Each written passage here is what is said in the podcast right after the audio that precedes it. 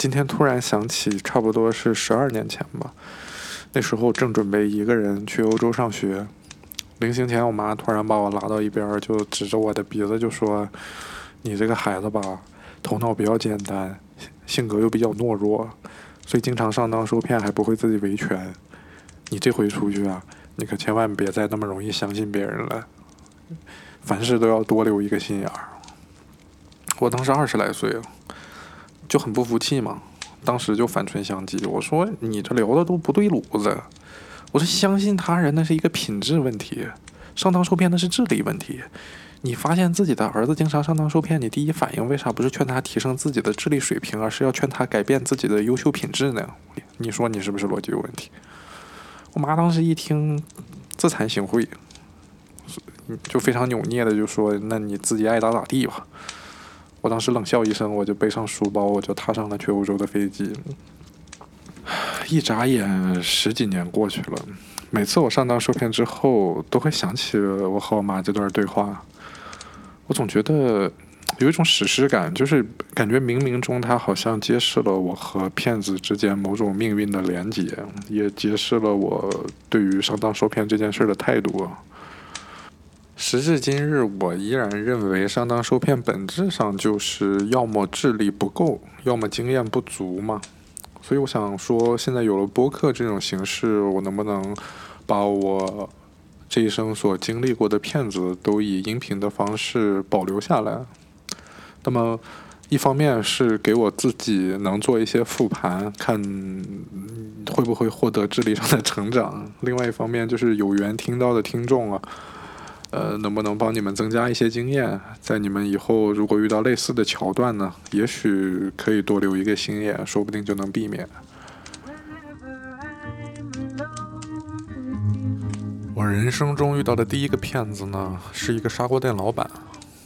他白天卖砂锅，但是他还有一份兼职的工作，就是给当时的广播电台里那种卖假药的节目当托儿。这老板呢，其实人总体还算不错。就是有点爱吹牛，当然也是很容易被识破的那种。比方他以前就总跟我们说，呃，他其实是五星级酒店的一个星级大厨，因为动手打了自己的经理又拒绝道歉，所以被开除了。他之所以开砂锅店而不是什么更加高级的料理呢，是因为他认为像五星级酒店里那些高级的材料，是个人做都能好吃，显不出他的水平。只有能把砂锅这种最简单的料理味觉发挥到极致，才是他作为一个厨师应该毕生追求的事业。就这么中二的理由，现在的人肯定难以相信。但我们的时代背景是在二十年前，一个边陲、人口不足三十万的小城市，再加上他一一头乌黑亮丽的长发、唏嘘的胡子茬、皮紧身的皮夹克和破洞的牛仔裤，我们当时就觉得天呐！简直就是我们小镇的 rock star，所以当时都特别崇拜他。而且他说话的方式也有一种特殊的美感，就是那种节奏和韵律，就非常有民谣歌手的气质，然后又让人想到一些说唱歌手的那种自由和奔放。比如说，他看到一个小混混穿了一件不错的皮夹克，用普通话的话可能就会说：“哎，你这衣服真不错，挺好看，多少钱之类的。”到了他嘴里，可能就说：“哦豁，你这个脾气唠叨的很啊，太攒劲了。”那我是怎么发现他是个骗子的呢？就是有一天我放学逃课，最后两节课本身就是体育，两节连在一起，因为有一次数学老师占了体育老师的课嘛，就还了，我就直接翘课了。因为我跟体育老师的关系比较好嘛，他每次在录影带、录像厅租了那些毛片，都是我去替他还。那个时候的文娱生活没有那么复杂，好像连网吧都没有吧？就那个年代，也可能是因为我们库尔勒边陲小镇，就是没有那么多娱乐设施，所以虽然翘课了，但其实也没什么地儿去。我当时就是想着再去找他聊会儿天儿。走到他店门口，发现门关着，玻璃门掩着。但是能看到他人在里面，背对着外边，我就把门拉开走进去了。他听到拉门的声音，回头看到是我，就把手指比在嘴上，做了一个嘘的声音，示意我不要说话。我没说话，然后我就听到他在跟别人打电话。这个电话的内容呢 非常神奇，我听了一下，我大概就知道在干嘛了。就是我不知道你们有没有听过。呃广播电台里边卖药的节目，基本上都是在午夜档。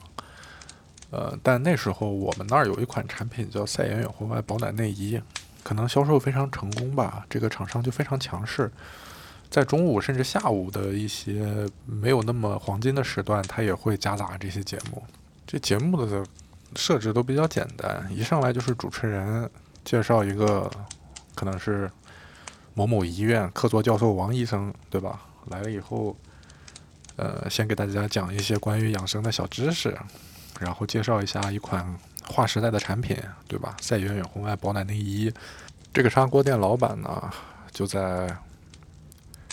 他明显是冒充，就是我一瞬间就知道他在冒充，因为，因为他不但没有使用自己的口音，他甚至没有使用自己的音色。我进去的时候，就听到他正在说：“哎，是王医生吗？哎呀，终于打通了，我是一名来自东北的游客。”然后主持人说：“哎呀，真是欢迎你啊，欢迎你来我们这边玩。”他说：“那。”我的工作是一名伐木工人，搁老家大兴安岭，常年在几米深的积雪当中伐木啊，逐渐我的右脚就失去了知觉。因为我闺女不是在库尔勒上班吗？我寻思我就过来看她吧，然后她给我买的这个赛远远红外保暖内衣呀，说爸你穿这个吧。我说我穿这玩意儿干啥呀？屋里暖气嘎嘎热的，我自己也不是没有秋裤啊。我闺女就劝我呀，说。爸爸，这可不是一般的秋裤啊，这是赛远远红外保暖内衣的秋裤，它能通过电磁刺激末梢神经的血液微循环，您的脚就有救了。我说我能信这玩意儿吗？我这脚中中医西医看多少大医院，老家都都没辙呀。我说我说，但是姑娘一片孝心，那我就穿了呗。没想到不出一个礼拜，我的右脚就又恢复了知觉。所以我特地挂打这个电话，我来谢谢你呀，王医生啊。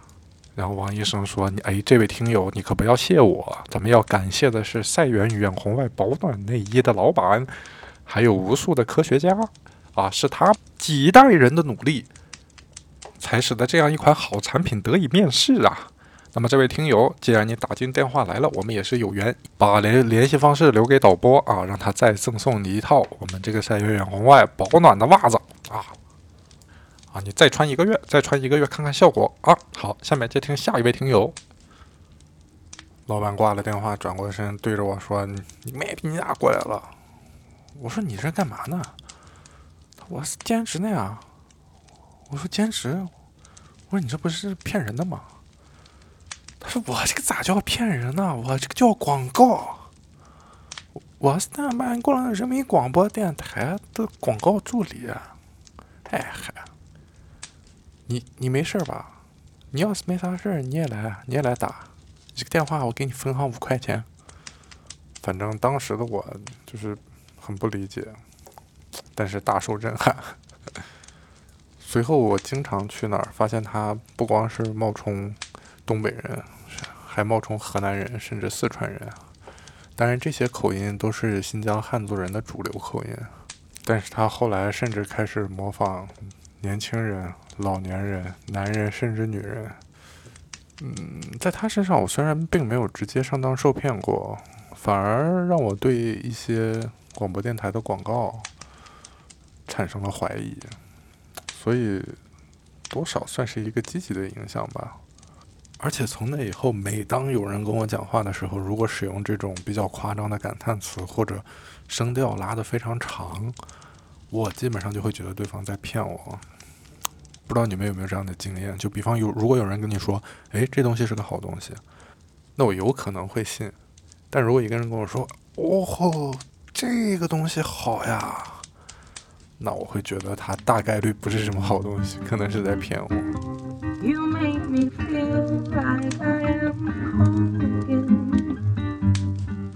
正是由于在砂锅店老板这里积累到的经验呢，我在遇到我人生中第二个骗子的时候，得以迅速的、有效的识别对方仿佛是在忽悠我。这个人就是我在大学的副院长，当然他忽悠我，可能也是因为他的职责所在吧。他当时必须要做这些事儿。不过 anyway，事情都过去了，我觉得可以拿出来讲一讲了。嗯，当时我上学那会儿的大背景就是很多院校都在扩张，三本想升为二本，二本想升成一本，一本想升成重本。呃，所以为了所以为了评级，呃，获得更多的拨款和资源呢，呃，很多院校就增设了很多自己并没有经验的学科。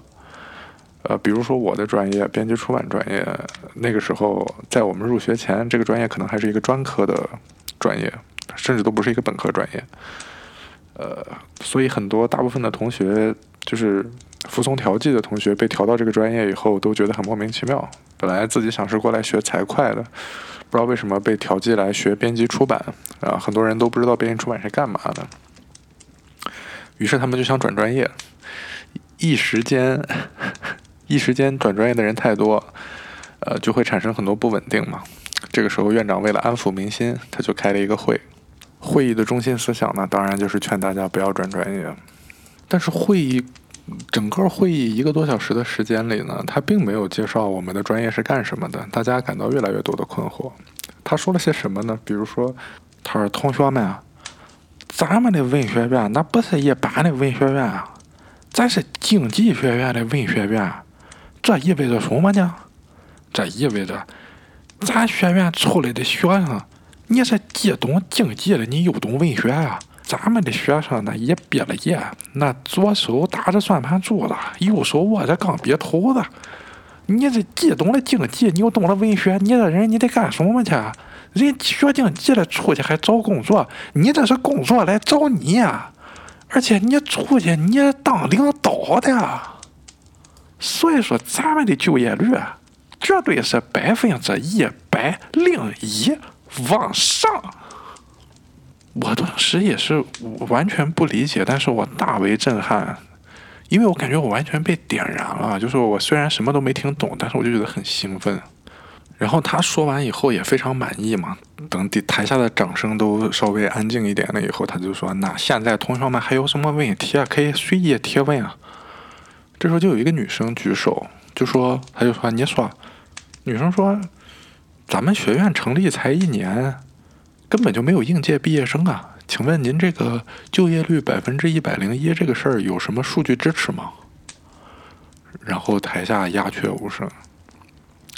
然后院长就说：“啊，你这个问题问的很好啊，啊，这个非常值得我们研究和探讨啊。”不是，你问这个问题你是什么意思？啊难道我们上这个专业是乱上吗？是瞎上吗？不，我们上专业都是经过了丰富的录音证、丰富的考察，他不会是随便乱上。所以这么多专家学者研究出来上这个专业，那我们的就业率怎么可能不是百分之一百零一往上？但是台下就是完全没有人在给反应。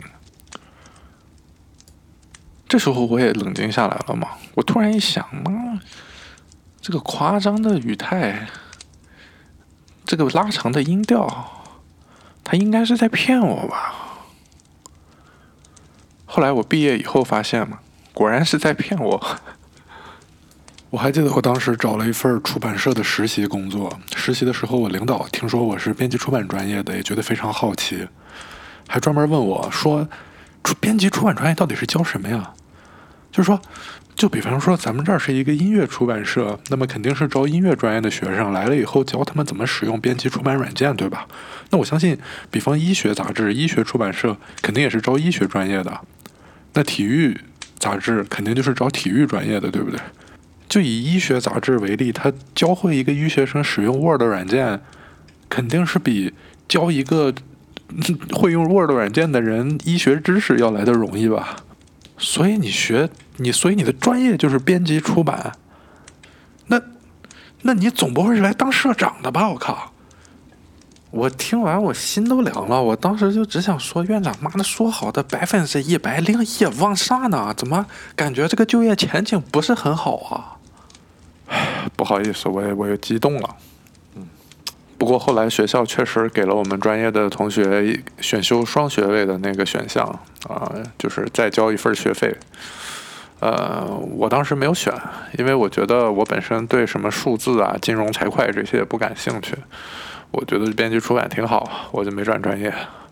但这件事对我来说确实是一个不小的震撼教育，因为那一刻我知道，原来一个权威，一个公立大学的校长也是会撒谎的哟。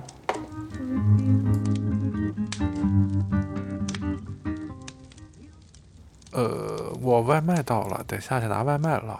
要不咱们今天就先聊到这儿，还得研究一下这个剪音频剪辑软件怎么用。那就先到这儿吧，拜拜了，你来。